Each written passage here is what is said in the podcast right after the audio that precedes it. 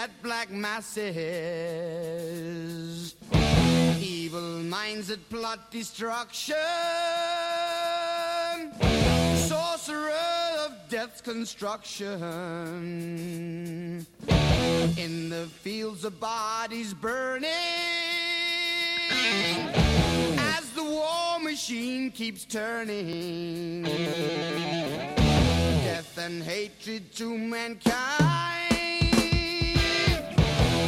poisoning their brainwashed minds. Oh Lord, yeah. Buonasera a tutti, come sempre la voce di Ozzy ci introduce ad una nuova puntata di Metal Thunder. Oggi è 21 novembre e sono da poco passate le 20. Io sono sempre la Madame e staremo insieme come di consueto fino alle 21 e ascolteremo anche questo martedì un bel po' di ottimo metal. Tra l'altro con questo freddo che fa a Torino in questi giorni c'è proprio l'atmosfera perfetta per questo tipo di musica. Come tutte le forme d'arte e tutti i generi musicali, anche il nostro amato metallo cambia a seconda di dove viene forgiato, di dove viene composto e suonato. Ecco perché con il passare degli anni e man mano che questo mondo si allargava sempre di più e si arricchiva sempre di più, si sono andate sempre più a definire anche delle specifiche geografiche, ovvero come suona il metal in quella parte del mondo. E questo è bello perché poi all'interno del calderone della musica ci finiscono tante altre cose, il folklore, le tradizioni, la cultura, la lingua di quel posto. Ed è veramente difficile, ragazzi, trovare qualcosa di più metal della Scandinavia. E infatti è proprio da qui che partiremo per il nostro viaggio a cavallo di, non lo so, qualche creatura mitologica, tipo un drago, un pipistrello gigante, qualcosa che faccia molto metal. Momento super quark, ragazzi. La Scandinavia è una regione dell'Europa del Nord, una penisola che comprende in realtà diversi stati, la Norvegia, la Svezia, la Finlandia, la Danimarca e l'Islanda e sono insieme anche per ragioni di somiglianza culturale, soprattutto Norvegia, Svezia e Finlandia sono terre di metallo e di metallari e questo è qualcosa che ha molto a che fare con la cultura di questi paesi. Se qui per le strade delle città italiane i metallari che si vedono e si riconoscono come tali, insomma, sono un tot, nei paesi nordici sono almeno il doppio. Quindi se volete farvi qualche amico metallaro potete andare in vacanza a Helsinki, a Oslo o Stoccolma, ecco. Pensate che se si considera il numero di band metal pro capite ogni 100.000 abitanti, la Finlandia è in cima alla classifica mondiale. Subito dopo poi ci sono Islanda e Svezia. Quindi indossiamo i nostri anfibi più caldi, sciogliamoci i capelli per fare headbanging e voliamo per le foreste magiche, oscure, i fiordi ghiacciati, le architetture sovietiche e andiamo a conoscere questi popoli un po' timidi e schivi come le creature dei boschi.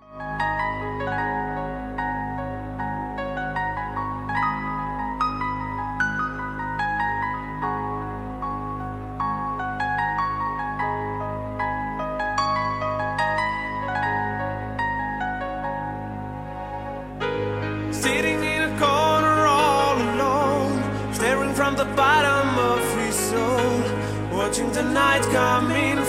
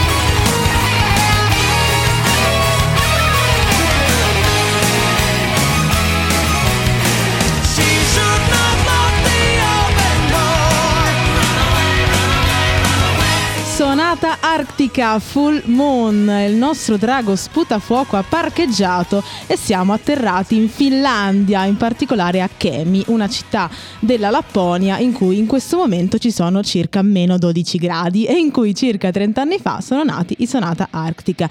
Tra i generi che più di tutti hanno attecchito e hanno tutt'oggi terreno fertile in Scandinavia c'è tutto questo metal sinfonico, epico, grandioso e questa band ne è una delle tante dimostrazioni. Poi qui ci sono anche influenze progressive, power metal, però il terreno, la base rimane questo metal molto sinfonico. In realtà gli antropologi si sono chiesti più volte il motivo di questo legame così profondo tra il metal e il popolo scandinavo e ovviamente come sempre non esiste una risposta univoca, ci sono tante ipotesi e tante motivazioni che concorrono. Una corrente di pensiero vedrebbe nella musica metal il veicolo per esprimere emozioni represse senza alcun giudizio. I popoli nordici spesso tendono ad essere molto chiusi e hanno difficoltà ad esprimere emozioni all'esterno. Non esprimerle non significa però farle scomparire o non averle e quindi certa musica può essere diciamo un modo per veicolare qualcosa che in realtà altrimenti resterebbe nascosto.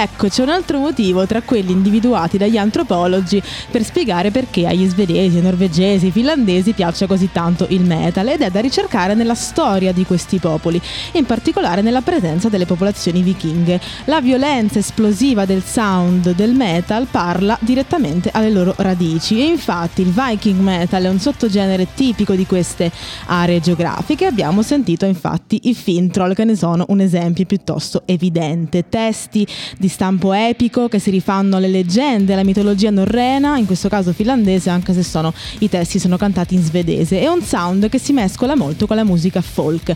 Molte canzoni dei Fintroll, ma come di altre band viking, sono costruite per esempio come una polka. Lasciamo per il momento la Finlandia con le sue renne, i suoi rotolini allo zenzero e addentriamoci nelle foreste della Norvegia, patria di un metal decisamente più oscuro, più cupo, malinconico e ovviamente patria del grande, grande, glorioso black metal.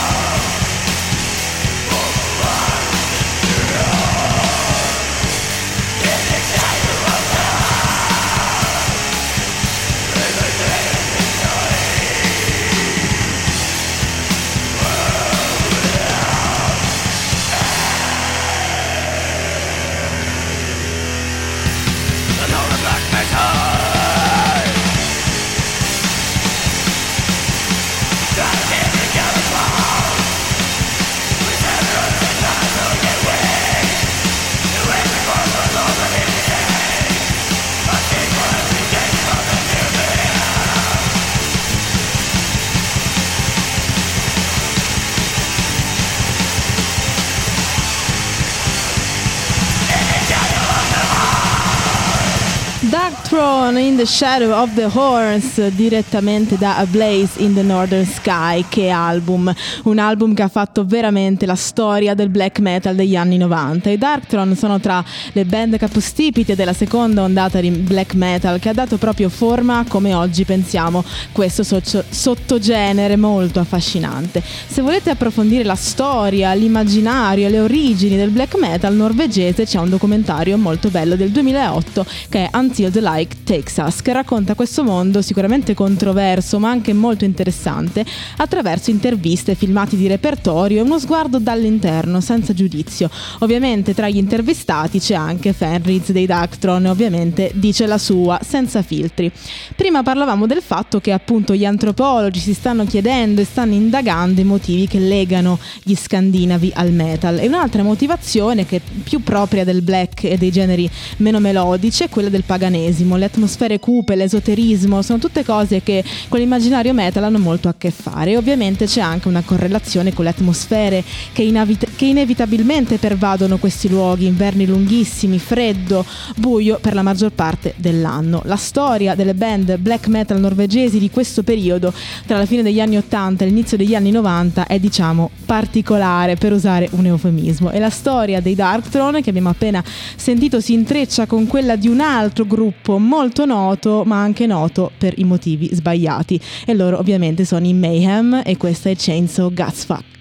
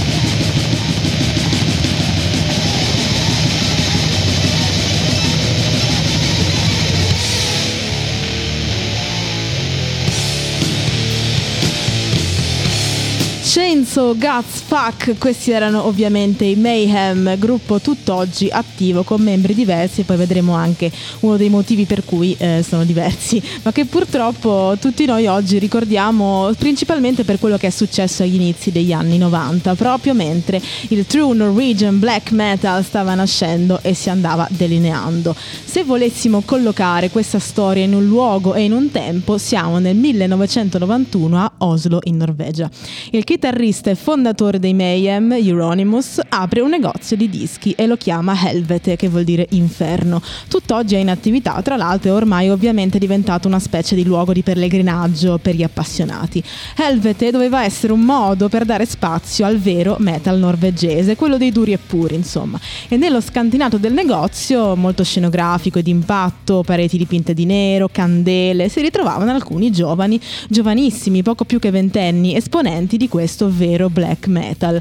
Questo passerà alla storia come il black metal inner circle. Poi ovviamente la stampa e i media ne hanno dette di tutti, che fosse un'organizzazione criminale, che fosse una setta satanica, eccetera. Ma la verità è che erano semplicemente dei metallari giovani, figli della classe medio borghese di Oslo, che si ritrovavano appunto in questo ameno luogo. Spoiler, tante cose finiscono veramente molto male. diciamo che Euronymous aveva 23 anni quando ha aperto Helvete e non arriverà a vedere i suoi 26 anni. Quindi in realtà è una storia molto triste. Nel frattempo, come colonna sonora di tutto questo, ci ascoltiamo gli Ulver, una band norvegese sperimentale tra black ed elettronica, che è stata usata anche come colonna sonora del documentario di cui vi parlavo prima, Until the Like Takes Us.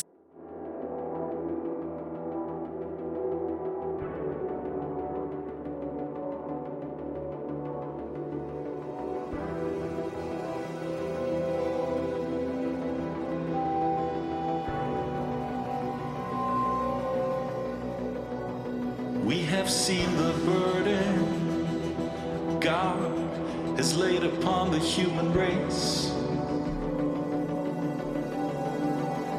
All the oppression that has taken place under the sun. He tests us so that we may see we're just like the animals. To the same place. I'll come from dust and to dust return.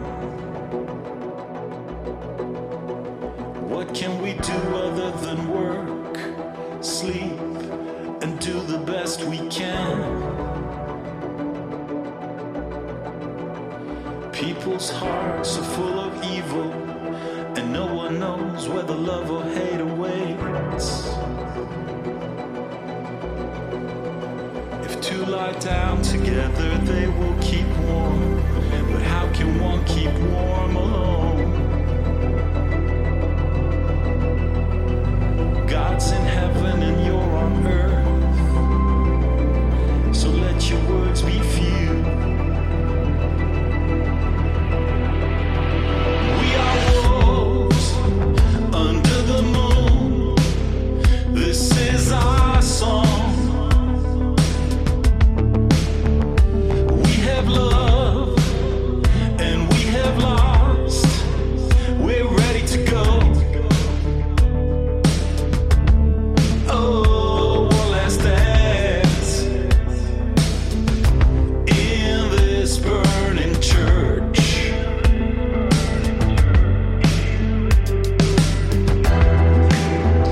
One Last Dance, questi erano e sono gli Ulver. Siamo sempre su radio R18, questo è Metal Thunder con la Madame e abbiamo lasciato il chitarrista dei Mayhem, Euronymous, nello scantinato del suo negozio di dischi. Cosa succede? Succede che i Mayhem avevano bisogno giustamente di un cantante e compare nella vita di Euronymous questo ragazzo, diciamo un po' particolare, svedese, che si faceva chiamare Dead e che pareva proprio essere la persona giusta. Su di lui si è detto e raccontato veramente di tutto tutto. Si è parlato del suo modo unico di usare la voce, che aveva questo growl molto particolare che sembrava veramente che venisse dall'oltretomba. I racconti di ciò che faceva sopra il palco e di come si comportava nella vita reale sono rimasti un po' nella leggenda, hanno contribuito ad aumentare il mito attorno a questa persona di cui in realtà non sappiamo quasi niente. Pareva appunto che sotterrasse i suoi vestiti e poi li, li dissotterrasse per metterseli sul palco e sembrare veramente morto, insomma. Eh, il punto è che era un ragazzo molto sofferente, una persona che evidentemente stava male e non è stata aiutata. L'8 aprile del 1991 infatti si è suicidato sparandosi con un fucile. Questa storia orribile ovviamente non termina qui perché come vi dicevo prima anche Euronymous non finisce affatto bene. Nel frattempo noi, ci sentiamo un piccolo estratto di quello che era la voce di Dead.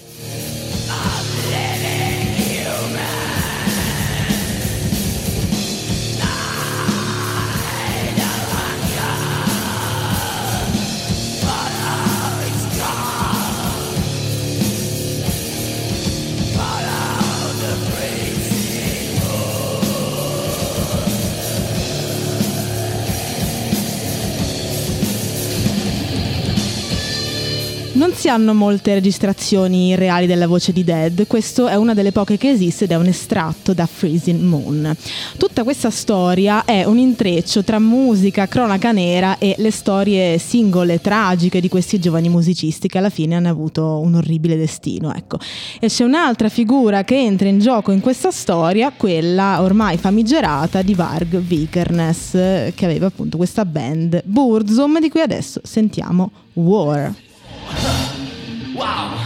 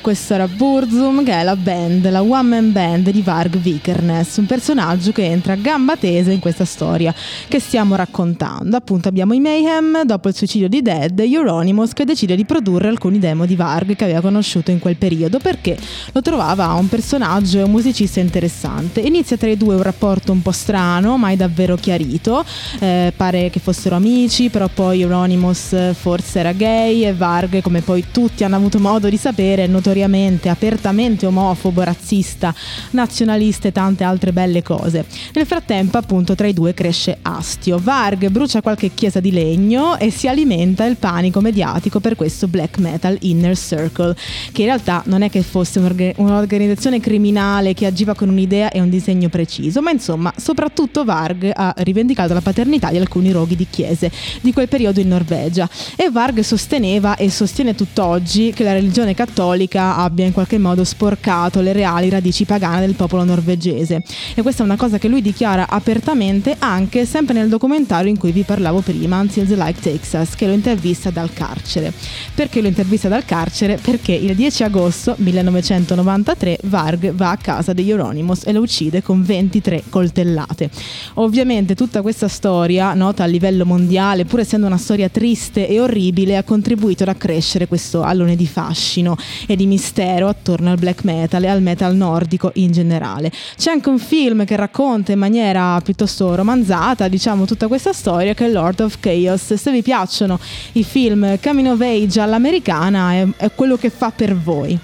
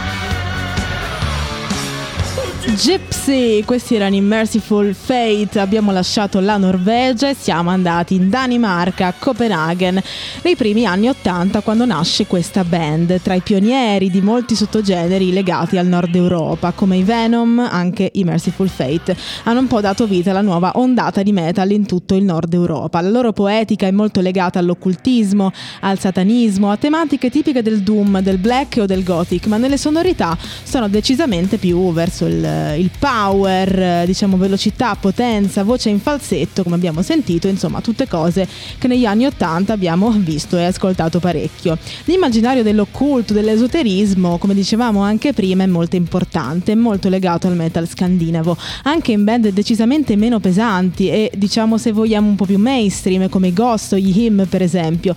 Ovviamente è normale che un sottogenere che si sviluppa in un determinato luogo, in una determinata cultura, poi si intrecci con le caratteristiche intrinseche di quel popolo, le tradizioni, il folklore, eccetera, eccetera. E lo stiamo vedendo e sentendo molto bene in questa puntata di Metal Thunder, un po' fredda e un po' innevata.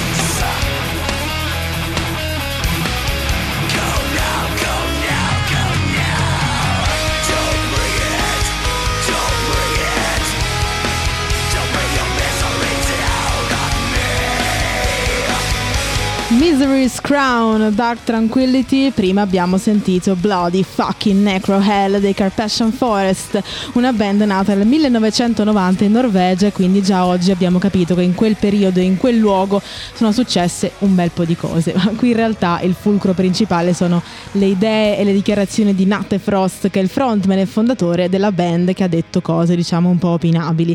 Ha dichiarato per esempio che supporta attivamente il terrorismo, anche quello diretto contro la Norvegia stessa e che rispetta l'omicidio. Tutte cose che quasi ci si aspetta da una band come i Carpathian Forest, diciamo. Infatti poi queste cose non è mai davvero chiaro quanto siano vere, quanto siano atti, quanto siano provocazioni. Cioè andatevi a cercare le foto dei Carpathian Forest, ma anche quelle dei Mayhem o dei Darktron e diciamo che All You Need Is Love non è proprio il primo messaggio che viene in mente. Questo non perché l'abito faccia il monaco, ovviamente, o perché se uno si veste di nero con le borchie, con il trucco è una persona cattiva, ma perché questi artisti vogliono volutamente veicolare un certo tipo di immaginario provocatorio, quindi come dire, per contratto certe cose le devono dire.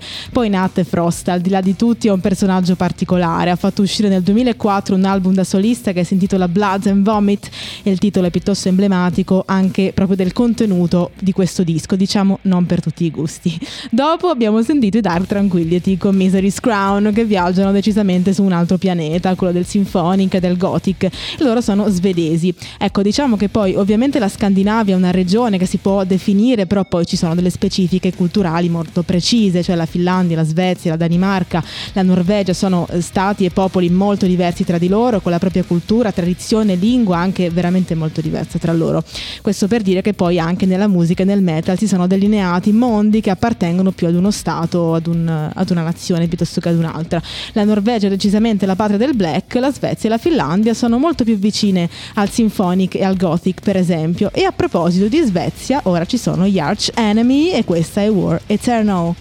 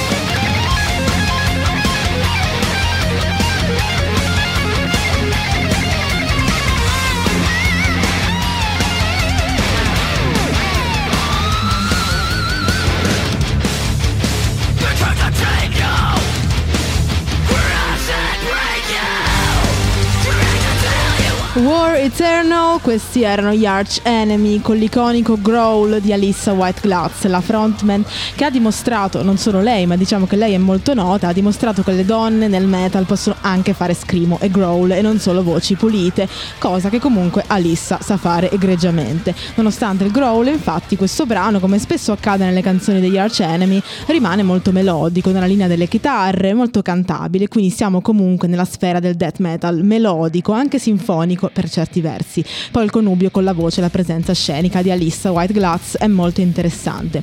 A proposito di presenza scenica, la scorsa settimana parlavamo di ciò che succede sui palchi, un po' l'aspetto teatrale del metal e se ad esempio il black spesso punta sull'esatto contrario ed è molto spoglio a livello scenografico, quel metal epic come il Viking è molto legato ad un'estetica precisa, come quella ad esempio degli Amon Amart. Questa è Twilight of the Thunder God.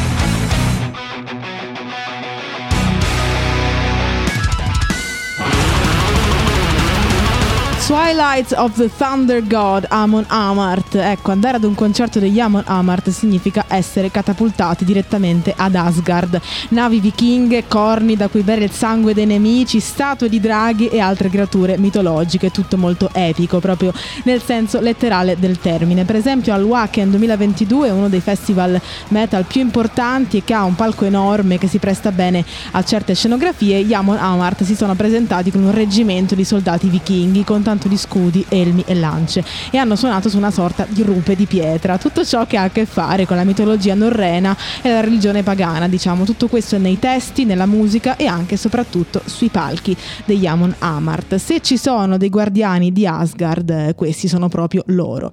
E con questo da Odino, dalle foreste della Lapponia, dai fiordi, dalle cantine, dei negozi di dischi, è tutto. Io vi saluto caramente, calorosamente, vi do appuntamento come sempre martedì e come sempre dalle 20 alle 21 su Radio R18. Skol!